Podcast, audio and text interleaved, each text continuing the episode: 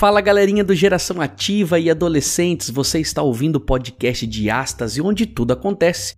Eu sou o pastor Lucas e vou estar acompanhando vocês neste trimestre junto com uma galerinha especial, o Gilberto, o João Lucas e a Silvia, e vamos guiar você numa viagem de volta ao futuro. Então pegue sua Bíblia, aumente o volume e coloque o cinto de segurança, pois a nossa viagem vai começar agora.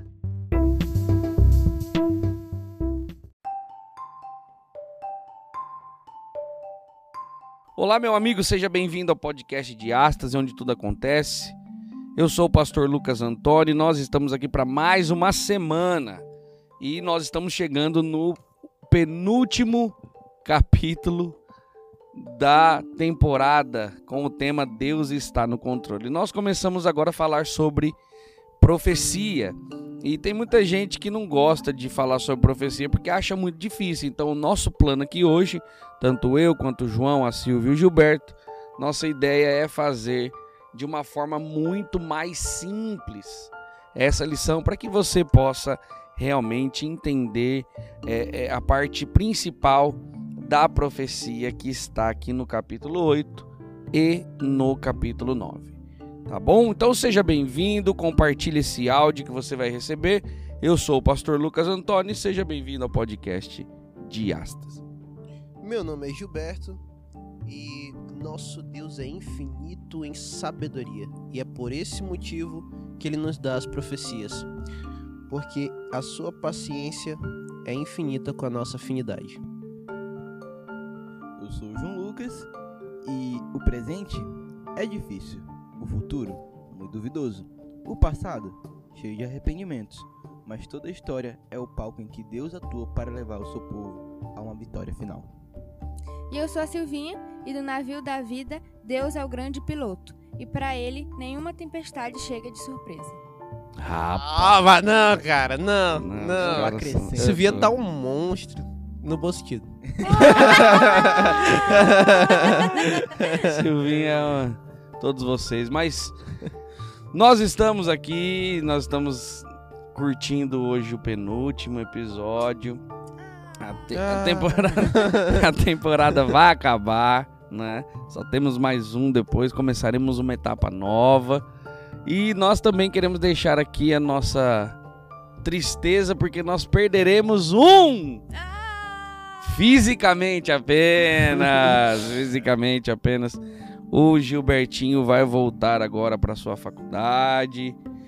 É, a faculdade tá de palhaçada com a gente. é verdade. Mas vale a pena, né? Ele tá indo lá, ele faz medicina em Porto não sei o quê. Porto Velho, Porto né? Velho. Porto, Porto Velho. Velho. Chega na Porto Alegre. É, Porto de Galinhas. Seria um pouco mais interessante no Porto de Galinhas. Não consultaria com esse médico. É. na praia, tranquilo. Oh. Então ele está indo para con, é, continuar sua faculdade presencial. E nós ficaremos aqui, estamos agora criando um novo esquema para que ele continue participando. Mas ontem até a gente fez uma despedida, né?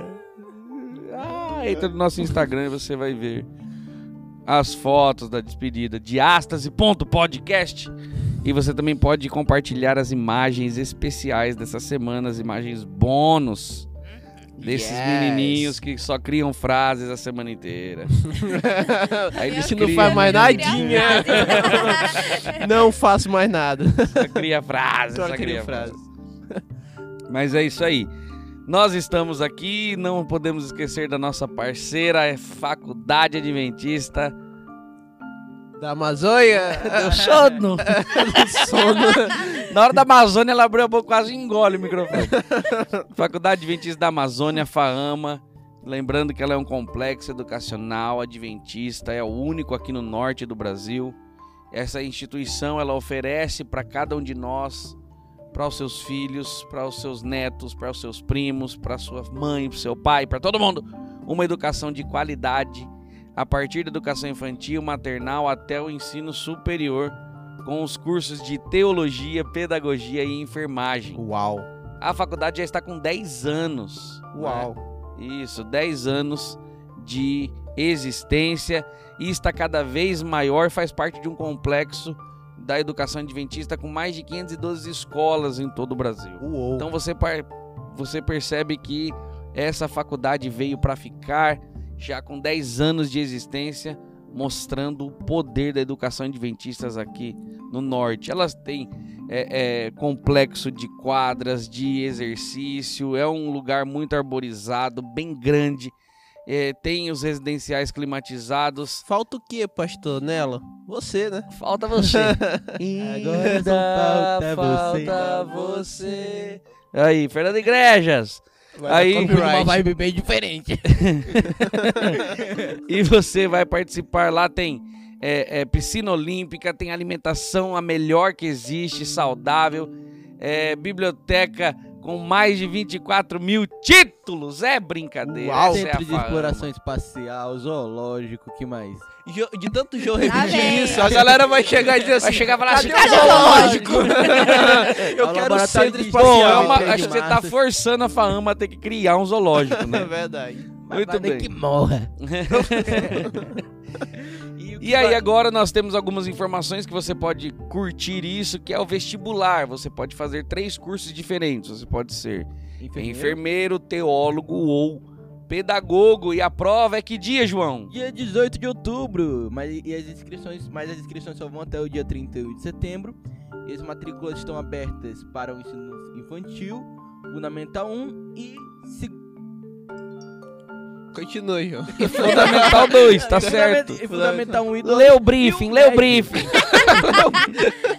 E o fundamental 1 e médio. Isso, Lugar muito, bem. Para você É isso aí. Você não ensino, pode tanto deixar. quanto superior.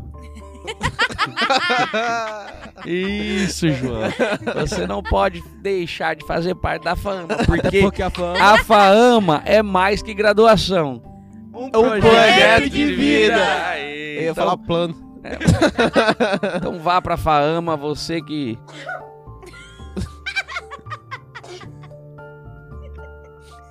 Meu filho quer uma laratadina aí. Tá ruim, né, filho? O que tá acontecendo? O que tá acontecendo com você hoje? A galinha bicou, o Galinha nariz? picou. Sistema respiratório do tipo. Saúde.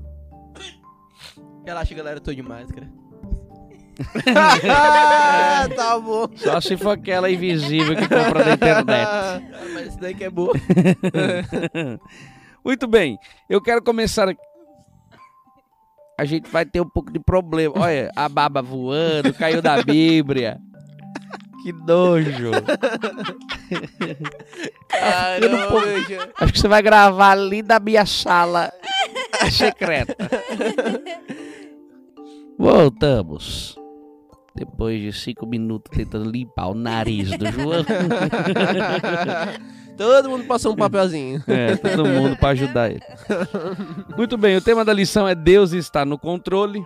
E o verso chave, eu até fiz uma análise interessante aqui do texto, Daniel capítulo 9, verso 19, que diz assim: Ouve, ó Senhor. Achei que você ia espirrar. Perdoa-nos, Senhor. Atende-nos, Senhor. E vem nos ajudar para que todos saibam que tu és Deus.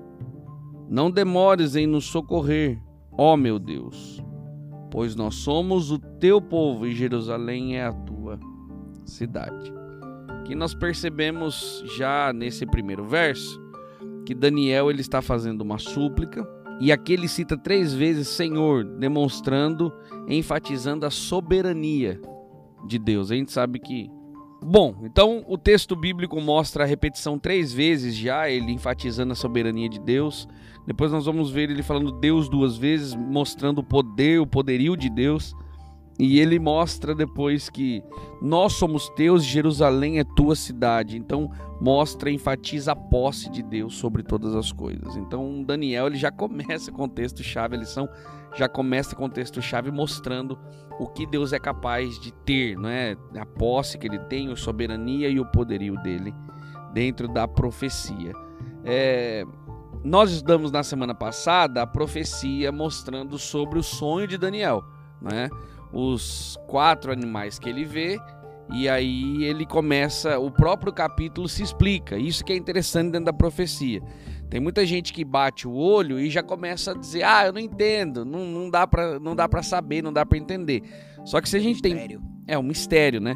Se a gente tiver paciência e um pouquinho mais de, de, de Parcimônia. parcimônia, não é? Com Vamos pensar em mais sinônimos. É, se você tiver essa paciência, você consegue entender dentro do texto bíblico o que ele está querendo dizer. Né? E foi isso que aconteceu com Daniel.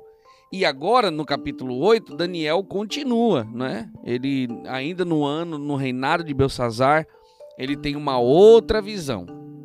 E aí, essa visão, ele no capítulo 8 diz que estava na fortaleza de Suzano, uma província chamada Elão, perto de um rio chamado Ulai. O que, que significa tudo isso? Nada.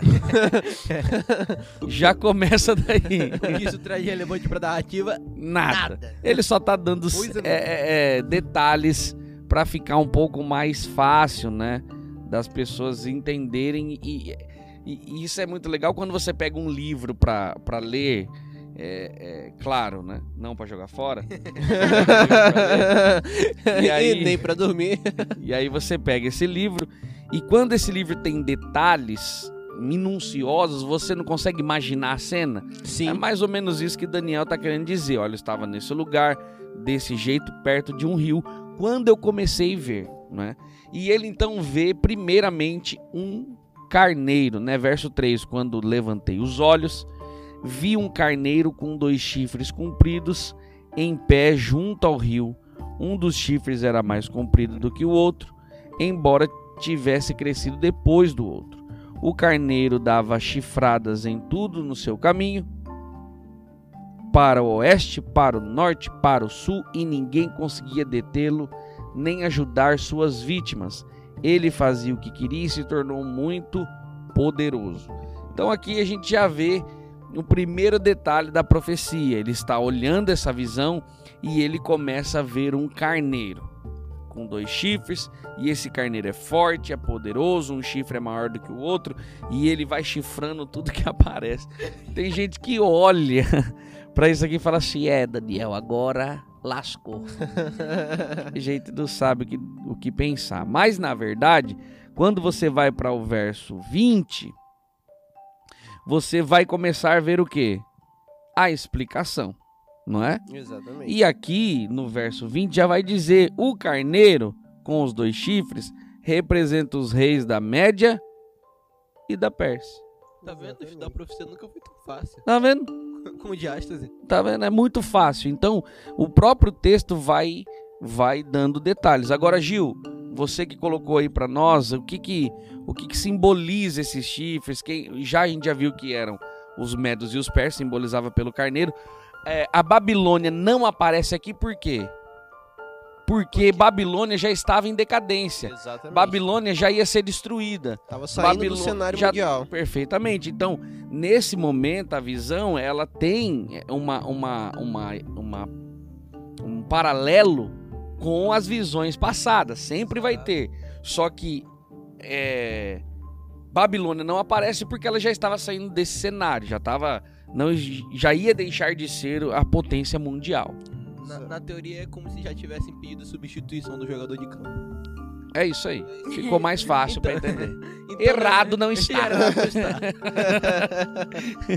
Pois é, é legal também, pastor, perceber o seguinte, que Daniel 8, ele estica Daniel 7, que chica.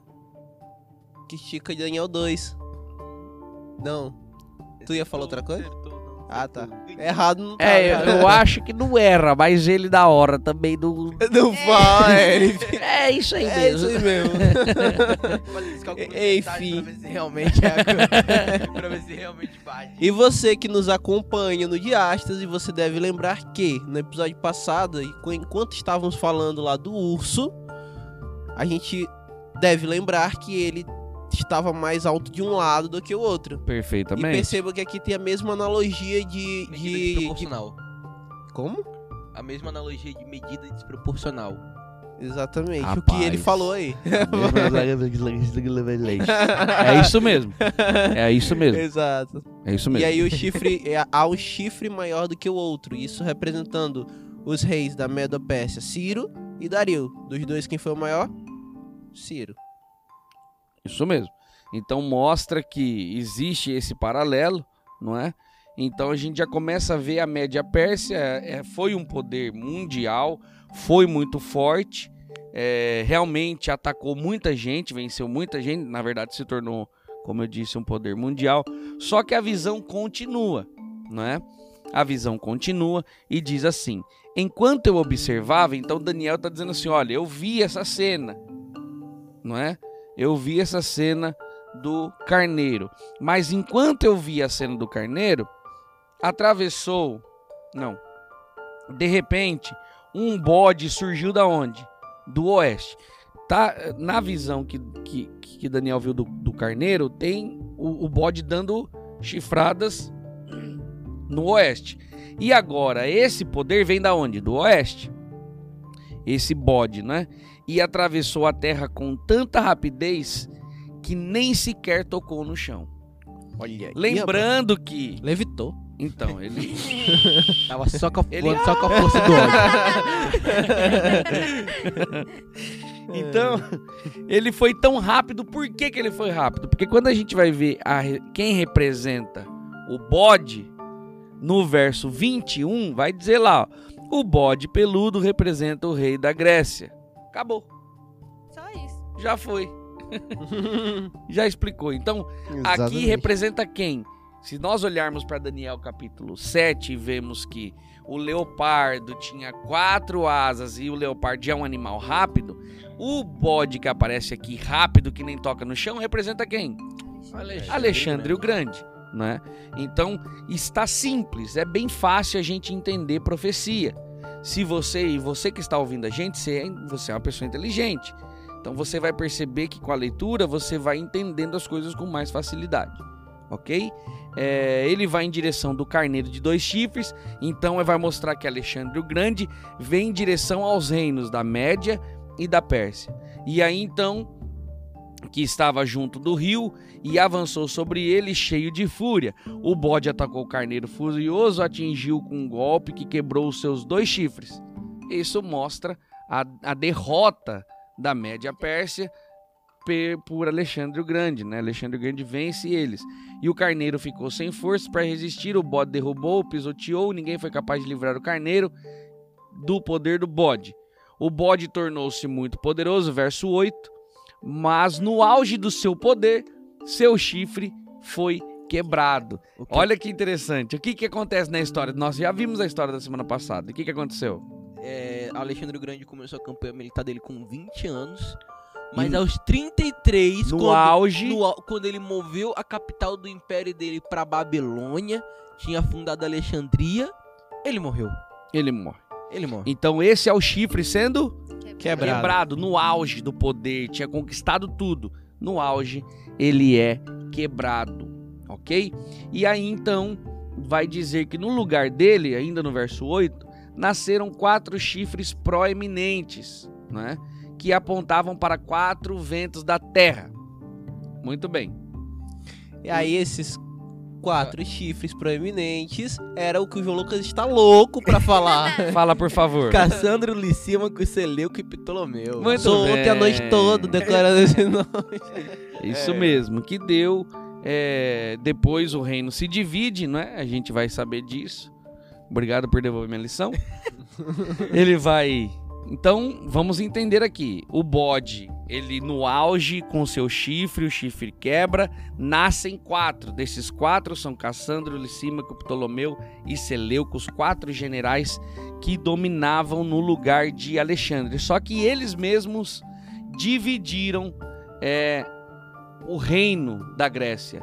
E uma coisa que é dividida, ela pode perder um pouco a força com o tempo, não é? É. Enquanto Alexandre tinha o poder, ele tinha o domínio de tudo. Tudo estava na mão dele. Alexandre morre, quatro tomam conta, quatro cabeças diferentes, quatro pessoas diferentes. Então, quatro linhas de raciocínio diferentes, cada um puxou para um lado. Uma casa dividida não fica em pé. Arnold Schwarzenegger. Rapaz, É aí brincadeira. sabe citar o Arnold Schwarzenegger. Abraham Lincoln tá se, tá, se rebruçando no, toma, no Daqui a pouco agora. ele bate aqui. Abraham Lincoln chega, mexeu. Muito bem. Aí o que acontece? A, a- a profecia vai ficando um pouquinho mais densa. Por quê? Porque você vai perceber que agora é, esses quatro chifres vai nascer uma outra ponta. Dos quatro chifres? Não. Ai, João Lucas. João Lucas Ele é ótimo.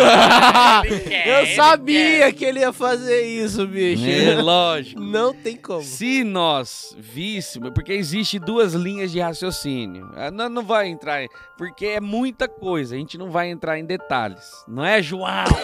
né, João? Mas existe uma linha de raciocínio dizendo que esse outro chifre seria Antíoco Quarto Epifânio. É, procura aí na internet quem é Antigo Quarto Epifânio, é muita coisa. Mas Deixa como dever de casa pra ele, isso, de... quer falar, João? Fala. Rápido, Não, não, fale rápido. Eu não tava nem me referindo a Antigo Epifânio, mas... É outra É, polêmica, né? Não, não, é porque é, alguns textos bíblicos, eles dão a entender que o chifre pequeno, ele se originou dos quatro chifres. É. Quando na verdade se originou de um dos ventos. Perfeitamente. Aí É. a galera já achando que eu tava querendo causar. É. Ah, não você imagina! medo. A gente tava aqui na defesa. É, não, pois claro. é, mas o seu cuidado gerou a sua própria queda. Não Ah, foi? eu não fui responsável por isso. Nossa, estou derrubado. Você quer uma mãozinha pra levantar, pastor? Foi eu passei longe. Mas é isso mesmo. Eu, te- eu peguei a sua mão, te levei em frente ao abismo e deixei você se jogar de lá. É o mestre dos É o planos. mestre. É o, é o Eu nosso herói sem capa. É o nosso herói sem capa. Faltou a Essa capa. pilha não salvou, né? Uma Essa pilha de pilinha se jogou. Essa ela não. Mas só pra você entender, então, já que a gente. Já que ele jogou a armadilha, a gente caiu. Ah, eu não aguento, bicho. Eu não aguento. Essa, essa troca de, de palavras aí, chifre com ventos, você vai perceber que no português foi traduzidas as duas palavras para o masculino, não é? Mas quando você vai para o texto hebraico, a palavra chifre, ela é feminina. Então você não fala assim, sua tia é bonito.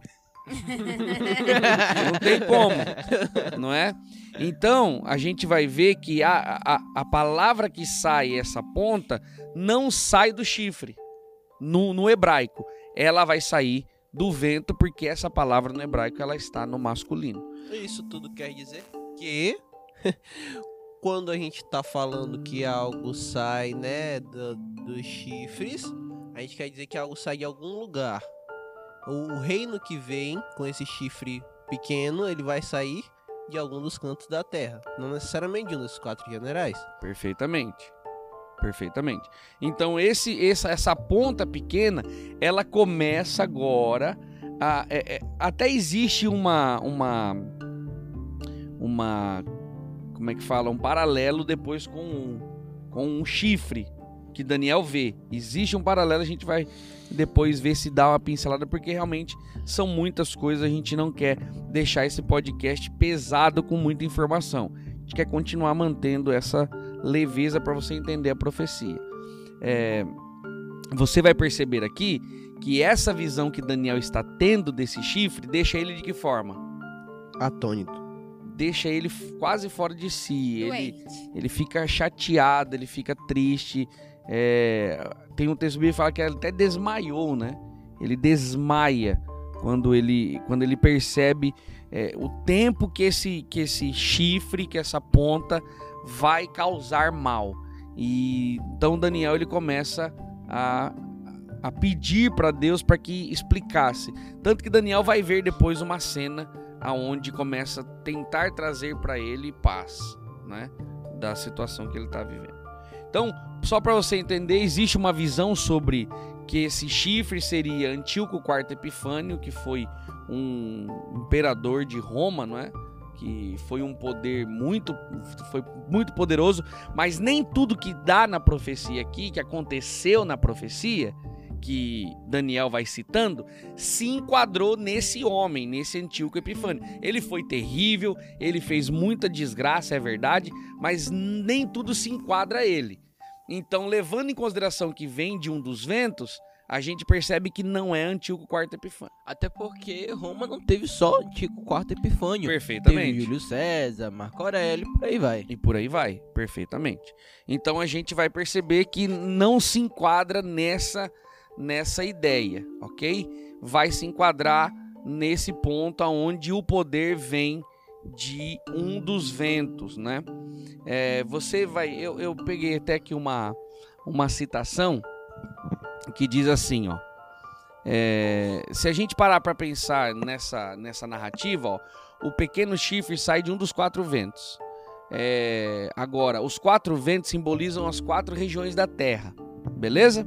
Beleza. Assim podemos concluir que o chifre pequeno surge de um dos quatro pontos cardeais. Logo, ele é um poder novo, diferente da Grécia. E isso combina com o que a gente vê em Daniel 2 Daniel 7. E essa mesma sequência de impérios mundiais aparece em todos os capítulos estudados, que a gente viu lá atrás, né? Os capítulos que a gente já viu, estudou. O poder romano, né, que segue a Grécia, tanto em Daniel 2 como Daniel 7, também no capítulo 8. Em sua fase papal, corresponde às características de uma profecia que atribui ao chifre pequeno qual iria fazer o quê? Engrandecer-se, no verso 10, substituir o sacrifício de Cristo, no verso 11, no verso 25, e ter sucesso em sua oposição à verdade, no verso 12 e 24, e perseguir o povo de Deus. Então, você percebe que de quem nós estamos falando agora? É só você seguir a sequência. Nós falamos do, do carneiro, que era a média Pérsia, nós falamos do bode, que tinha que tinha um chifre, quebrou, nasceu quatro, mas vem um outro poder. Um outro poder de um outro lugar. E esse outro poder de um outro lugar não é Etíoco IV Epifânio, é quem? É Roma. Roma. Perfeitamente. Aí a gente pode ver Roma em duas fases, que é a Roma imperial e depois a Roma papal. E pasmem, qual é a pior das duas? Fica naquela, naquele negócio, né? Qual será que vai ser pior? Pois é. Eu, eu imagino porque Daniel ficou na aflição dele, até porque Ellen White, no Grande Conflito, ela relata algum alguma das atrocidades, alguma, alguns absurdos que eh, Roma fazia. Por exemplo, eh, existia, existiu esse Papa, se não me engano, Gregório X, podem pesquisar a história dele. Ele era tão poderoso que quando um rei eh, quis se divorciar de Roma, é, o, o Papa quase deu um golpe de Estado nele, o que levou ele a ir até, até a região é, do castelo do, de Gregório X e ficando três dias em jejum no frio do inverno apenas para pedir o perdão do Papa. E lembrando que também, se eu, não me engano, entre o século XV e XVII teve um evento um grande massacre chamado Massacre de São Bartolomeu, em que em uma noite, só em uma noite foram mortos 60 mil protestantes. Então, olhando o desespero de Daniel, é, eu entendo o porquê ele se sentiu tão aflito. É porque realmente, em tempos muito, obs muito obscuros, incertos e duvidosos viriam, mas é, no final a verdade prevaleceria. E muitas vezes podemos imaginar é, que não há luz no fim do túnel, mas devemos nos lembrar que quem está conduzindo tanto a nossa história quanto a história do mundo é Deus. Né, pastor? Perfeitamente. Então, a gente vai ver que Daniel, não vamos entrar em muito mais detalhes, porque são muitas coisas e são coisas densas, mas o básico realmente é isso dentro da profecia. Agora, Daniel está vendo e ele, quando ele vê tudo isso acontecendo, ele vê dois seres, dois anjos, e ele vê esses homens conversando, e um olha para o outro e pergunta: quanto tempo durará? Verso 13. Quanto tempo durarão esses acontecimentos dessa visão? Até quando a rebelião da causa prof- que causa profanação impedirá os, sacri os sacrifícios diários. Até quando o templo e o exército celestial serão pisoteados? Só para você entender, Roma, nesse tempo, ela vai fazer o quê? Ela vai pegar tudo aquilo que adorava Deus, tudo que simbolizava Deus e, e prefigurava Jesus Cristo, ela vai fazer o quê? Ela vai destruir paulatinamente. A gente pode gravar um podcast depois falando sobre isso, né? Porque ele quebra é, isso tudo a gente vai ver dentro dos próprios santuários. Existe. Ele quebra várias pecinhas para depois existe um tempo que Deus diz assim: olha, eu vou consertar tudo isso com o tempo. A bagunça que Roma fez, eu vou consertar. Só que um anjo olha para o outro e diz assim: quanto tempo durará? Quanto tempo durará? E aí vem o verso 14 e ele diz assim: O outro respondeu: Levará até duas mil e trezentas tardes e manhãs, e então o santuário será purificado. A palavra original aí é a palavra para restauração, ou seja, tudo aquilo que foi destruído seria restaurado. Essa é a ideia original. Então, nós vamos levar 2.300 tardes e manhãs para arrumarmos toda a bagunça que Roma fez. Roma vai atacar o sacrifício diário de Cristo através do quê? É o pão da comunhão. Ah, é, é, Roma vai criar a transubstanciação Ah, para fazer o quê? Ah, é, eu ia dizer chimarrão. É quase isso. Roma vai criar a transubstanciação, que é o quê? É eles martelando que você, toda vez que come aquele pãozinho, pequenininho, redondinho, você está matando Jesus dentro da sua boca. Você não pode morder. É o sacrifício de Jesus. Então eles começam a atacar várias coisas, várias coisas. Esse é só um dos detalhes. Ele pega a verdade por terra, vai pegar ali é, as leis, as datas, vai destruir, vai mudar. E o texto vai dizer que tudo que ele fez, ele fez o quê? Ele prosperou. Então Certo. toda essa bagunça que Roma criou lá no passado e que eh, criou força hoje, vai durar um tempo para que seja restaurado. E com o tempo Deus realmente foi restaurando. E lembrando que isso tá registrado na história. Isso é história. Tre 300, história. 365 depois de Cristo, aconteceu um dos maiores concílios do mundo cristão, chamado Concílio de Nicéia, que foi é, um dos concílios que mais trouxe, é, que mais se distanciou da verdade teológica e da verdade bíblica. Foi um concílio que estabeleceu, entre outras coisas, é, a guarda do domingo e a adoração dos santos. Então, e, e esse foi só um dos concílios, mas foi um dos é, concílios mais marcantes da Roma pagã e que deu início a esse período mais é, teologicamente desafiador contra a Igreja de. Deus. Perfeitamente. Agora, Gil, é, pra gente seguir pro fim e fechar com chave de ouro, é, pra gente entender essas 2.300 tardes e manhãs, acontecem, tiveram alguns acontecimentos. Exatamente. Fala, nós não vamos entrar em cada acontecimento, não dá tempo. A gente não quer gravar um podcast de três horas aqui, né? Bem que daria. Não vai dar. Dá vontade, mas. Dá vontade. Nem, Só, nem tipo- seria suficiente. Três Só É tipo, o. Epifone daria uma hora e meia. É, só pra entender quem é o Epifânio, né? Beleza. Mas, Gil, quais são as datas que a gente tem na sequência bíblica pra gente entender quando começou as 2.300 tardes de manhãs, quais são as profecias que estão dentro dessas 2.300 tardes de manhãs e quando ela terminou? Show de bola. E o que aconteceu quando terminou? Vamos lá, Show rápido. de bola. Então, rapidão. É, lembrando que Daniel tava o quê? Tava exilado ainda, tecnicamente. Não tinha Jerusalém pra ele morar. Não tinha Jerusalém pra ninguém morar, na verdade. Perfeito. Então, ele vai pegar as palavras do profeta Jeremias de uma profecia que Jeremias fala de 70 semanas. As 70 semanas, lembrando que em profecia, dia é o quê? Dia é ano. Então ele vai pegar 70 semanas e vai começar a entender porque Deus vai mostrar a revelação disso pra ele. E essa profecia das 70 semanas bate com a profecia das 2.300 tais e manhãs. São tecnicamente dois eventos, mas eles começam na mesma data. E quando um termina, o outro continua. Então vamos lá. A gente pega e começa a profecia das 2.300 tardes e manhãs, que são 2.300 anos Anos. a gente começa na emissão da ordem para reconstruir Jerusalém. Lembra todo mundo exilado? E aí um rei, Artaxerxes, manda reconstruir Jerusalém. Isso é quando? 457 antes de Cristo. Então nessa data ele fala assim, ó. Ele olha pro povo e fala assim: tá bom, já dominei tudo mesmo, então tá aqui a ordem, podem lá, construam sua cidade de novo. É isso que ele vai fazer, não é? Isso aí.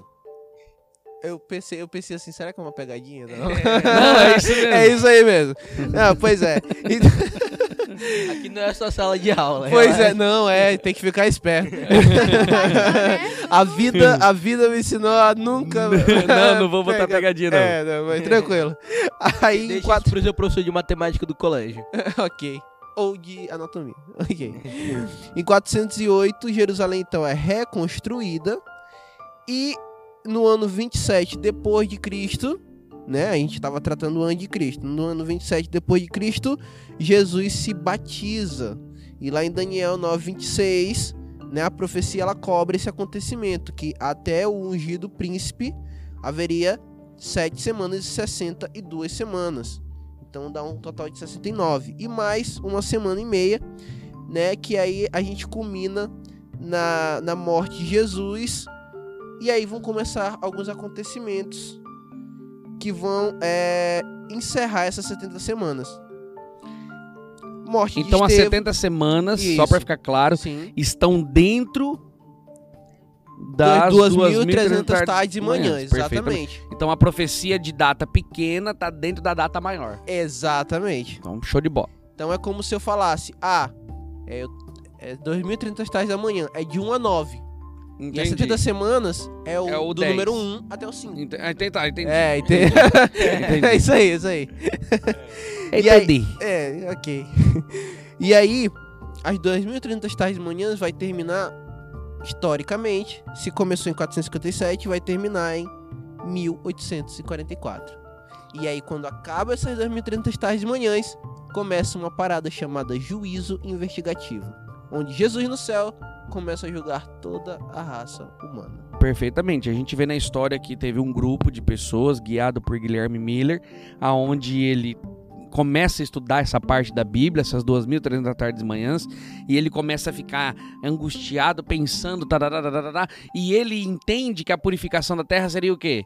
Seria a volta de Jesus. Então ele, ele através de um amigo, uma, uma pessoa que é, é, ajudou ele e encontraram uma data e eles falaram assim: não, essa data Jesus volta, mas a, o a data estava certa, mas o evento estava errado. Então Jesus ele saiu do santuário celestial, nós vamos falar disso um dia, da parte do santo, entrou no Santíssimo para fazer o quê? Começar o juízo investigativo, perfeitamente. Então, essas profecias mostram datas para quê? Para que o ser humano pudesse, Daniel não vai entender, tanto que o anjo aparece para Daniel e fala assim: Daniel, é o seguinte, fique tranquilo, no verso 26. Essa visão das 2.300 tardes e manhãs é verdadeira. Guarde, porém, a visão em segredo, pois esses acontecimentos ocorrerão depois de muito tempo. E ele vai dizer aqui que essas coisas, aqui no verso 17, vai dizer assim: é, quando Gabriel, e vai aparecer Gabriel aqui, porque Gabriel é o anjo que tomou posse do status que Lúcifer tinha no céu, não é? Lúcifer se volta contra Deus, entrega é, o seu posto, se torna o inimigo. Gabriel se torna o anjo então mais poderoso, o anjo cobridor de Deus. Olha então aí. Gabriel ele vai estar em todos os momentos mais importantes da história, quando Jesus nasce, quando é, ele aparece aqui para dar a visão, para explicar a visão. Jesus vai aparecer daqui a pouquinho, nós vamos falar na semana que vem, no final. Mas você percebe que Gabriel aparece e diz assim: não fique aterrorizado. É, é, filho do homem, você precisa entender que esses acontecimentos se referem ao tempo do fim. E aí, por isso que a gente diz para você, pegue o Apocalipse e comece a ler, porque o Apocalipse vai explicar muitas coisas sobre o tempo do fim que Gabriel falou para para Daniel aqui. E aí você percebe que essas datas todas, elas mostram o seguinte, foi o que a frase do João começou dizendo. Deus ele não faz nada sem antes mostrar para os homens, para seu povo. Acho que eu tô parafraseando a sua parafrase. Bem paráfrase, paráfrase mesmo. então é isso aí mesmo. É o de Mas, mas e- tudo bem, aqui parafrase Agostinho e você parafraseou. Então, todo e aí vai. Astas. Eu podia parafrasear Agostinho, mas preferi parafrasear João. Ai. Entendeu? Ah. Então a, a ideia da profecia é literalmente isso. É só para que você possa pegar esses dedos. Não precisa se aprofundar muito para que você não ache chato isso. Na verdade, a gente tentou passar da forma mais clara e mais fácil para você olhar agora para o livro de Daniel e falar assim: Poxa, agora eu entendo isso aqui de uma forma mais fácil. Porque na verdade não é assim que é tão difícil, é porque são muitos detalhes. Eu, por exemplo, eu consigo estudar, mas na hora de falar e explicar, eu me embolo toda. Mas por que que é uma linguagem tão difícil? Eu entendo assim, a profecia, além de mostrar os acontecimentos futuros, ela também é uma acusação dos próximos reinados que ainda viriam. Eram acusações, principalmente de Roma. É, Deus mostrou ali para Daniel tudo o que ia acontecer, tudo que Roma ia fazer com os cristãos também. Tanto é que ele fica doente por causa Ele fica até disso. triste, né? Ele fica. Ele fica como, por que, que Deus vai permitir isso? E por tanto tempo? Tanto que no Então- capítulo 9, quando começa, Daniel ele continua fazendo suas atividades, mas de que jeito? Ele tá triste, ele tá Então, aterrorizado, ele tá porque ele né? tá arrasado. Ele fala, tá poxa, como que Deus poderoso vai deixar ou vai continuar deixando com que esse mal se alastre, né? É, o pensamento dele era esse, ele não entendia. Até que então, durante a visão e aos sonhos, ele vai vendo que Deus vai falando com ele. Pois é, então por isso eu entendo assim, além de mostrar os acontecimentos futuros é, e, e ser a parte ali da profecia, era também uma acusação dos reinos que ainda viriam. Então não dava para ter Deus mostrar numa linguagem muito fácil, de bom entendimento, que senão os próximos reis, é, imperadores, governadores, todos que viriam, viessem depois, né? Eles iriam destruir isso e iriam fazer com que isso fosse esquecido. Se isso fosse de um- numa linguagem literal, se Deus falasse, Daniel começasse a falar isso, escrever, olha, vai vir tal reino, tal reino, vai vir Alexandre, isso tal. Isso poderia Então, numa linguagem mais difícil, entre aspas, né? é, simbólica, com figuras, isso foi permitido que durasse até hoje e a gente possa estudar e entender o que passou, o que está acontecendo, o que ainda vai acontecer. Pior ou não, não sabemos, mas ainda vai acontecer. Perfeitamente. Mensagem criptografada? Com certeza para não cair na mão do inimigo. É isso Exatamente. aí. Ah, É mestre isso das táticas. Esse é o nosso herói sem capa. Nosso herói sem capa. Gilbertinho, suas últimas palavras pra gente então finalizar esse podcast profético. E virá muitos outros ainda pela frente, com Aí. profecias ainda mais difíceis. Mas tudo vai dar certo. Tudo vai dar certo. E eu acho que essa é a, é a frase, é o carro-chefe, né? Dos nossos últimos podcasts que estamos gravando aqui falando sobre o futuro. Tudo vai dar certo. Porque na vida do cristão, tudo acaba bem. E se ainda não tá bem, é porque ainda não. Acabou. É isso mesmo. Silvinha, suas últimas palavras.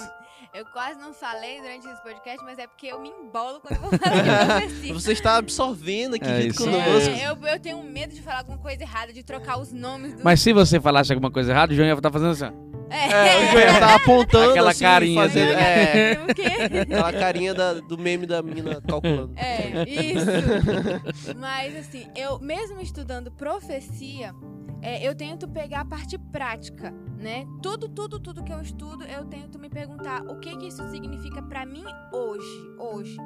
Com certeza. Então a gente vê tanto na, na profecia ali na- na- no sonho de Nabucodonosor ali com os, os metais ali e tudo, né? Que o João fez uma bela analogia do, da tanto da riqueza quanto da dureza dos metais. É, Um prodígio.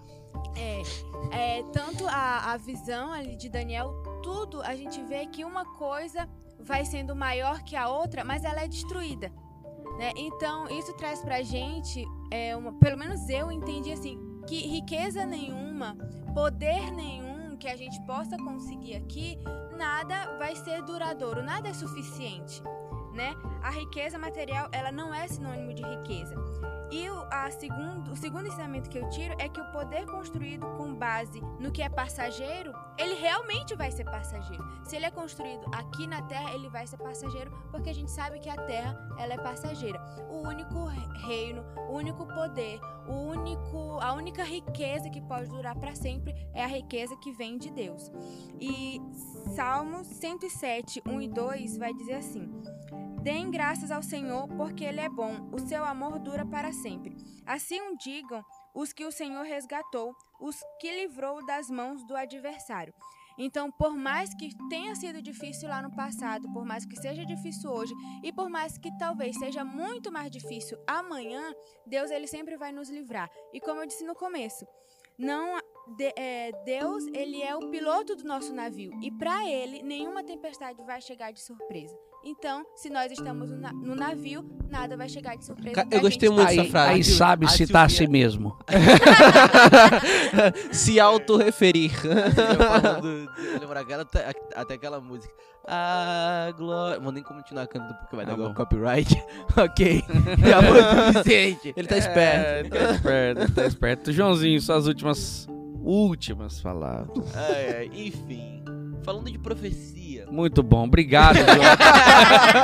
Ai, Vacilo, eu queria vacilo. muito que você fizesse isso, pastor. Obrigado. É, eu sabia.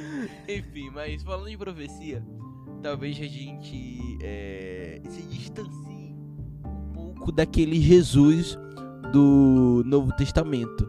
A gente vê a profecia e vê um Deus distante conduzindo a história. A gente talvez veja é, não tanto Jesus no controle, mas é, talvez um Jesus um pouco mais além do que nós vemos. Mas nós temos que nos lembrar de, uma, de um versículo de João capítulo 16, versículo 33, que nos diz: Estas coisas vos tenho dito para que tenhais paz em mim. Deus nos revelou o futuro para que possamos ter paz, para que possamos continuar prosseguindo e nele continuarmos seguindo confiante. No- e continua o, ver- o verso: No mundo passareis por aflições, mas tem de bom ânimo, por, porque eu venci o mundo. Então Deus nos revela o final da história para que nós possamos olhar e dizer a nós mesmos: Olha, Deus venceu. Se Deus venceu, nós também venceremos. Nos preocupar com nada. Muito bem, Amém. muito bem. Então, depois de todas essas profecias, a gente só entende uma coisa: Deus ele está No controle. no controle de tudo. No controle. Isso aí. Foi, um delay teve aqui um no delay. meio. No controle. Teve, como diz o nosso amigo João, teve o time skip. Time skip. Mas é isso mesmo, Deus ele está no controle. Ele ele está no navio, hum, vou citar a Silvia agora. Ele está no navio, mas nenhuma tempestade chega para ele de surpresa. Então ele faz isso, ele vai dizer que nenhuma profecia for, vai ser dada sem antes ser explicado, né, aos seus servos, os profetas, e os profetas passariam para nós, para que possamos entender. E está tudo escrito agora. Só basta a gente ter coragem, disposição para debruçarmos dentro do texto bíblico e entendermos de- mediante o Espírito Santo. Além de ouvir nosso podcast. Além de ouvir nosso podcast que esclarece, se não quase tudo. E nos seguir no Instagram. Seguir no Insta de Podcast e também colocando seu filho na Faama. Coloque seu filho Mais lá, miserável. projeto. Você que é adolescente, não vai estudar em qualquer lugar não, vá pra Faama, porque a Faama está esperando você. Exatamente. Ela nos diz. E nos siga também no qual a, no- a nova plataforma que nós estamos. Calma! Já vai contar! Ele já vai dar spoiler. Nós vamos cara. mudar o mundo. Nós vamos mudar o mundo. Uma pilha por vez mudaremos o mundo. Uma pilha por vez. pilha por vez. Mas muito obrigado porque você está conosco. Não esqueça de ir no Instagram de verdade, siga lá, siga a Faama também, Faama Edu. Vai lá, é, a gente está criando um novo esquema aí para você acompanhar o nosso dia a dia, as nossas coisas, o que a gente faz, nós aqui do Diástase. E tudo isso para espalharmos a mensagem de Deus. Esse aqui é o podcast Diástase. Um abraço para você, aonde tudo Acontece!